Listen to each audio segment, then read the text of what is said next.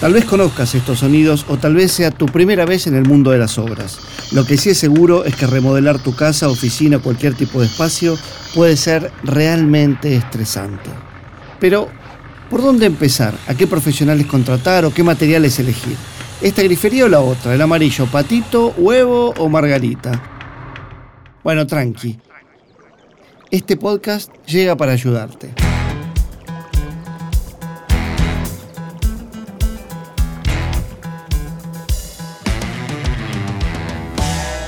Bienvenidos y bienvenidas a Remodela Tour, un podcast original de Familia Bercomat y una audioguía para remodelar tu casa. Soy Pablo Fábregas y durante estos seis episodios te voy a acompañar por todos los ambientes que puedes renovar en tu hogar. El baño, la habitación, el living, la cocina, la fachada y hasta el jardín o balcón. Vamos a charlar con especialistas que nos van a compartir sus clásicos, tendencias y tips. Queremos que cumplas tu proyecto de vida con éxito y puedas vivir tu espacio como vos querés. El dormitorio el lugar de la casa hecho para descansar. Ese que extrañás cuando te vas de viaje o en el que te gustaría estar después de que almorzaste un plato de ravioles y te empieza a llamar la siesta. En el dormitorio nos relajamos y descansamos, pero no siempre es así. Como cualquier ambiente de la casa cumple una función. Y a veces esa función termina con ropa tirada por todas partes, placares que no alcanzan o juguetes de los chicos que ya no sabes dónde más meterlos. Por eso, en este episodio Vamos a charlar con especialistas para entender cómo pensar, diseñar y organizar estos ambientes. Básicamente lo que dice la neuroarquitectura es que el entorno eh, puede influir en la forma en que nosotros nos, eh, sentimos y nos comportamos. Entonces, eh, de acuerdo a, hasta puede modificar nuestras conductas, inclusive. entonces, ese diálogo que tiene la mente con el entorno es lo que eh, nos genera distintas sensaciones en el cuerpo y es por eso que tiene que hay que estudiar perfectamente qué es lo que queremos lograr en, cada caso, ¿no? El que habla es Víctor Feingold, es especialista en, escucha bien, neuroarquitectura. Lo escuchaste en capítulos pasados, pero en este caso volvimos a llamarlo a Chile para que nos cuente cómo debería ser un ambiente en el que realmente podamos descansar cuando vos te metes en un, en un espacio que es totalmente blanco, eso, eh, tipo un laboratorio, un hospital, eso eh, es como mm, genera mucha ansiedad e inquietud, ¿no? Eh, si vos vas a un lugar donde los colores son más pasteles, eso te genera más calma. o, si vas a un lugar donde hay colores vibrantes, eso obviamente te genera más activación. Pero si vos estás en, de nuevo, estamos pensando en diversidad, y, vuelvo a la biofilia, a este tema de la, eh, cómo nosotros entendemos nuestro contacto con el entorno y la naturaleza. Si uno va a la naturaleza, eh, no es, eh, los patrones no son siempre iguales, hay diversidad. Entonces, una de las cosas que hay que entender en una oficina es que hay diversidad y hay zonas de calma, zonas de activación, que van a depender de los, como te digo, de los colores, de las texturas que uno utilice, ¿no? Y en general, los colores que están relacionados con los colores eh, tierra naturales, eh, verdes, celestes, eh, marrones, ocres, están, están más emparentados con sensación de bienestar y calma. Pero no son solo los colores los que determinan nuestro bienestar. Los materiales y hasta la forma del mobiliario también pueden generarnos estrés si no los utilizamos o los diseñamos correctamente. Por ejemplo, un lugar donde eh, hay mucho vidrio y hormigón, eh, donde hay muchas superficies duras, la onda sonora rebota, produce un, eco que lo podés percibir o no necesariamente, pero tu oído, tu, tu cerebro lo percibe eso al final del día te, dio un dolor de cabeza de aquello. Y lo hemos experimentado en muchísimos lados. claro. Eh, entonces, entender también cómo, cómo funcionan los materiales, las texturas, los colores, todo eso va construyendo el entorno donde nos movemos y va eh, condicionando la forma que nos sentimos. Y la forma que nos sentimos termina eh, afectando o modificando nuestro comportamiento. Y nuestro comportamiento al final se, traduce en conductas. Y entonces, básicamente lo que dice la neuroarquitectura es que el entorno puede modificar nuestro cerebro. ¿Está bien? Es, un concepto muy, muy fuerte ese.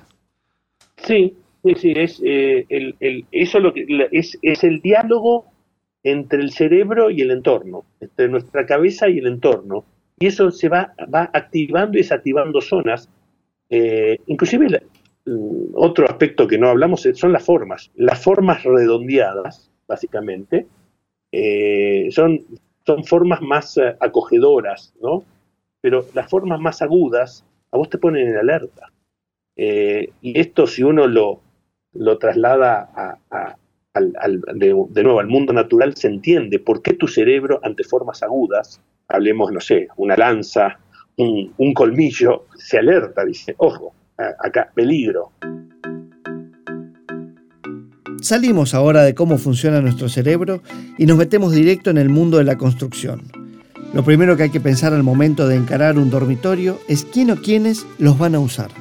A partir de ahí se empieza a pensar en los materiales adecuados, las texturas y hasta las dimensiones. Pero, ¿cuál es la mejor disposición para adultos o niños? ¿Podemos usar construcción en seco o es mejor apostar al ladrillo? La arquitecta Trinidad Reina nos lo explica. Básicamente estoy pensando en un departamento que fui a ver el otro día y que tenía la habitación en suite, la tenía al fondo, ¿no? Y daba a un lateral.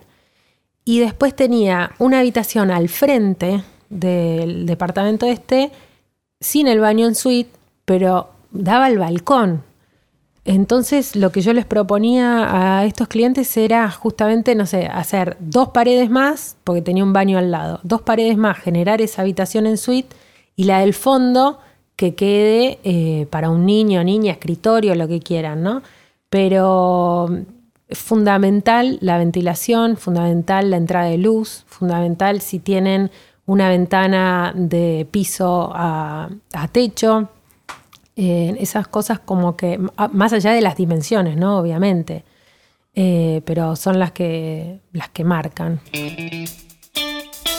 Otro de los puntos fundamentales para el dormitorio, y sobre todo el de los más chicos, es el piso.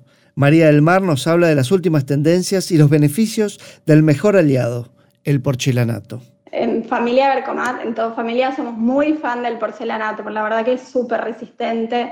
Hay muchos diseños, hay tablas de imitación madera en 20 por 1,20, hay opacos, pulidos en 60-60, en formatos más grandes, mucho más grandes, 60 por 1,20, 80-80, 90-90, un metro por un metro, son gigantes y quedan divinos.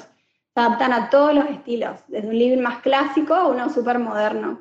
Se pueden ir mezclando y haciendo sectores o se pueden cambiar también en las olias, que son la parte de abajo de las puertas. Se puede poner ahí también un porcelanato.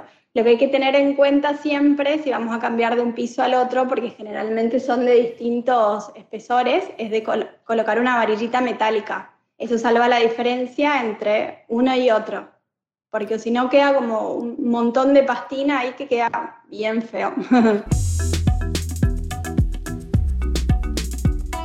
Si hablamos de dormitorios para niños, una vez elegido el espacio es fundamental pensar en lo que va a suceder ahí. Placares, canastos y hasta pinturas especiales son claves al momento de diseñar.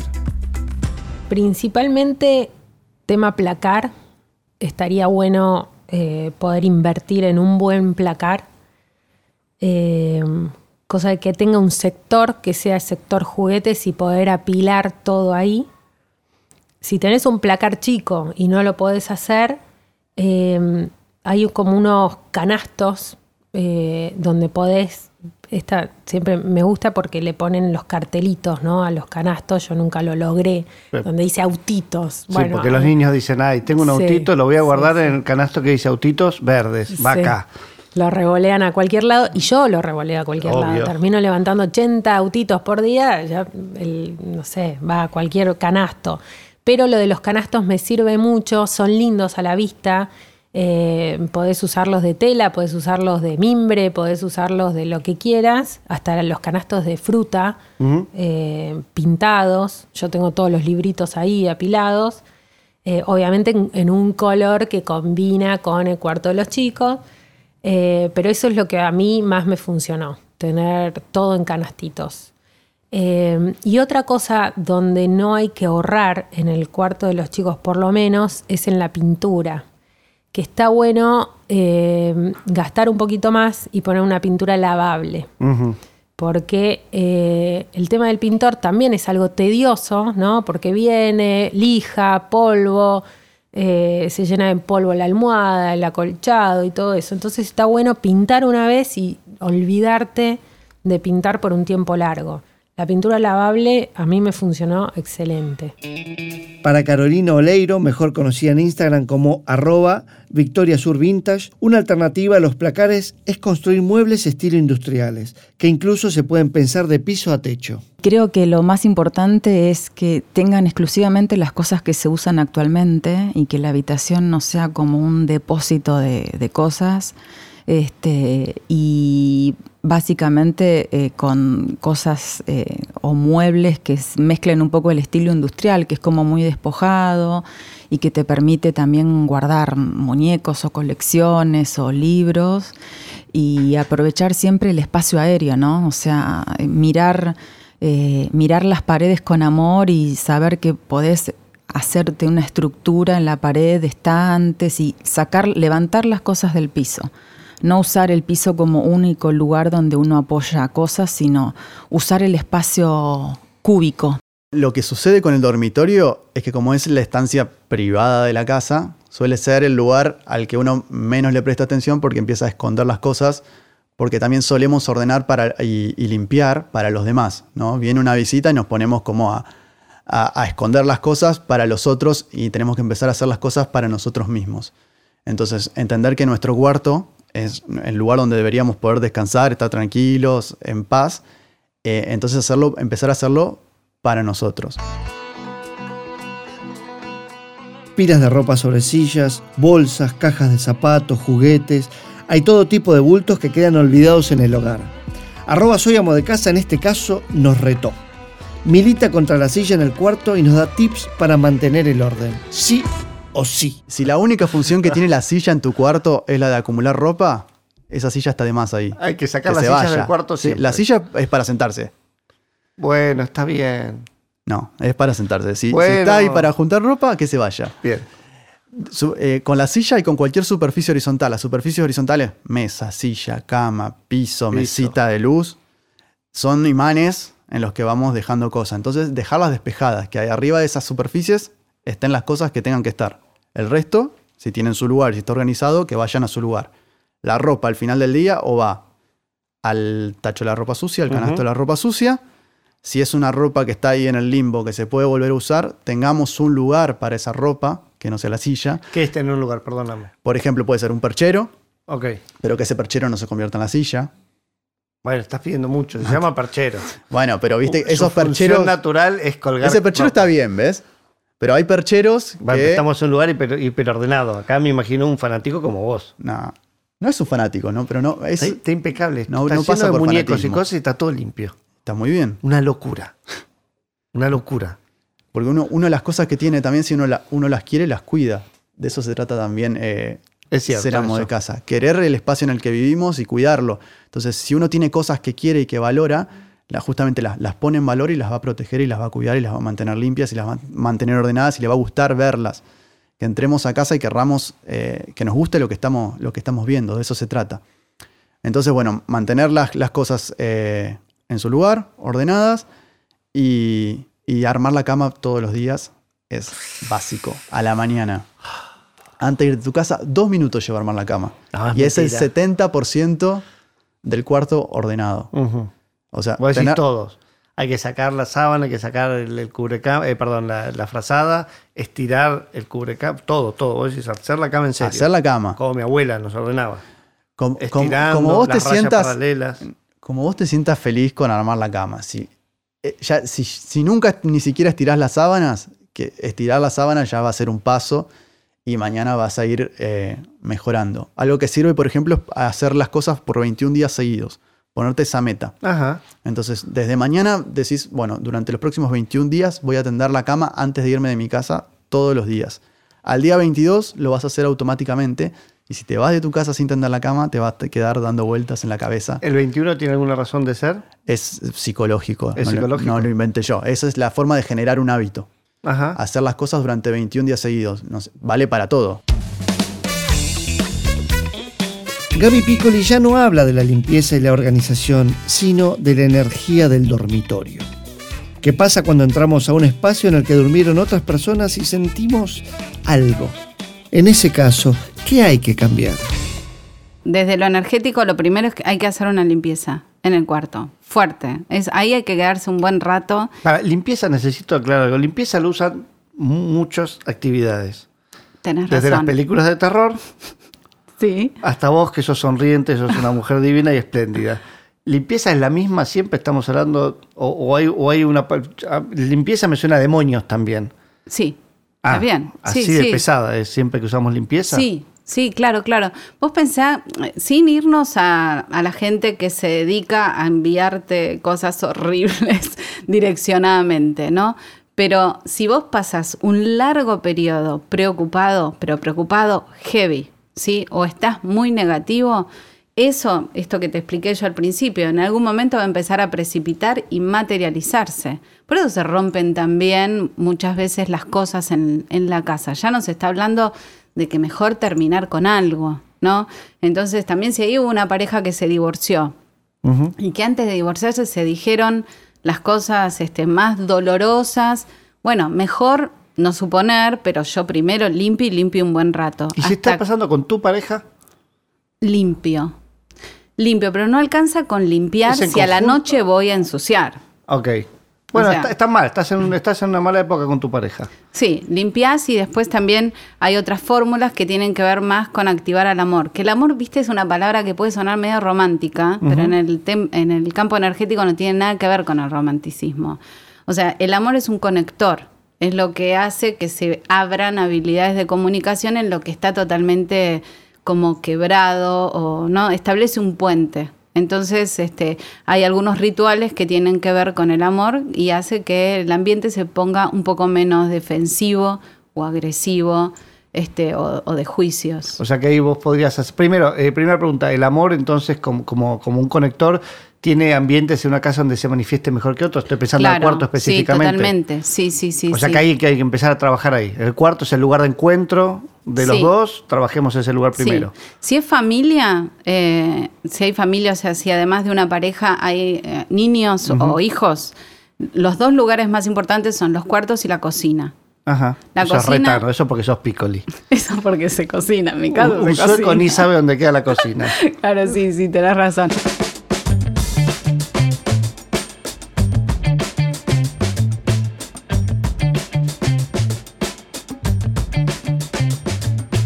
Este podcast también lo construimos juntos, por eso en las redes sociales de Familia Bercomat, arroba Familia Bercomat en Instagram y Familia Bercomat en Facebook, nos estuvieron mandando algunas preguntas. Arroba Seba W. Martínez nos dice, todavía no sé si dividir las habitaciones con Durlock o con ladrillos. Bueno, para dividir una habitación se pueden usar ambos materiales. Lo más recomendable es hacerlo eh, con construcción en seco, o sea, Durlock, directamente porque es mucho más rápido y mucho más limpio. Mientras que el ladrillo lleva más tiempo, es más sucio y la pared para dividir un dormitorio no necesariamente necesita ser fuerte. La construcción en seco siempre es más práctica y rápida. Otra consulta que nos llega. ¿Cómo podemos darle vida a la pared de un dormitorio? ¿Los revestimientos símil madera o símil piedra pueden aportar algo distinto? ¿Son pesados? Bueno, nuestros especialistas coinciden en que en dormitorios sí hay una tendencia a revestir paredes, pero no todas. En general se elige una, puede ser la pared del respaldo de la cama, por ejemplo, o lo más usado es eso, o también hay muchas que eligen hacerlo con la pared en la que va el televisor. Un consejo de un amigo que de esto sabe mucho nos dice, si vas a revestir con piedra una pared, que esa piedra no tenga mucho recoveco. ¿Por qué? Porque para limpiarlo te vas a volver loco, loca, loque. Por último, arroba Patri López nos pregunta, ¿se puede tapar la humedad de una pared con un revestimiento? Bueno, esta es la gran duda este, del 90% tal vez de los porteños y supongo que de muchas otras ciudades. Los especialistas dicen que hay dos formas de atacar el problema, más bien una forma de atacar el problema y la otra de ocultarlo.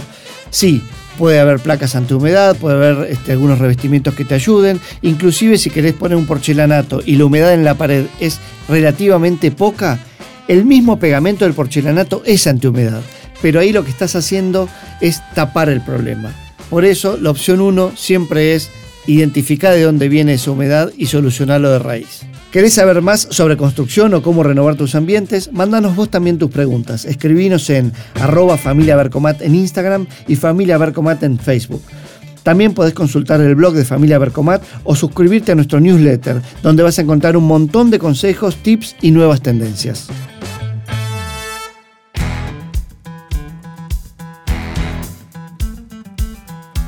¿Qué aprendimos? Que para dormir bien hay que pensar bien cómo diseñamos el dormitorio. Hoy aprendimos también la importancia de tener en cuenta la funcionalidad de estos ambientes y cómo influyen los colores y la organización en nuestros espacios de descanso. En el próximo episodio vamos a hablar de fachadas, porque en las casas lo que importa no solo es lo de adentro. Remodelatur es un podcast original de Familia Bercomat producido por Posta en colaboración con Chile. Nos encontrás en las redes sociales como Familia Bercomat. Yo soy Pablo Fábregas y nos escuchamos en el próximo capítulo.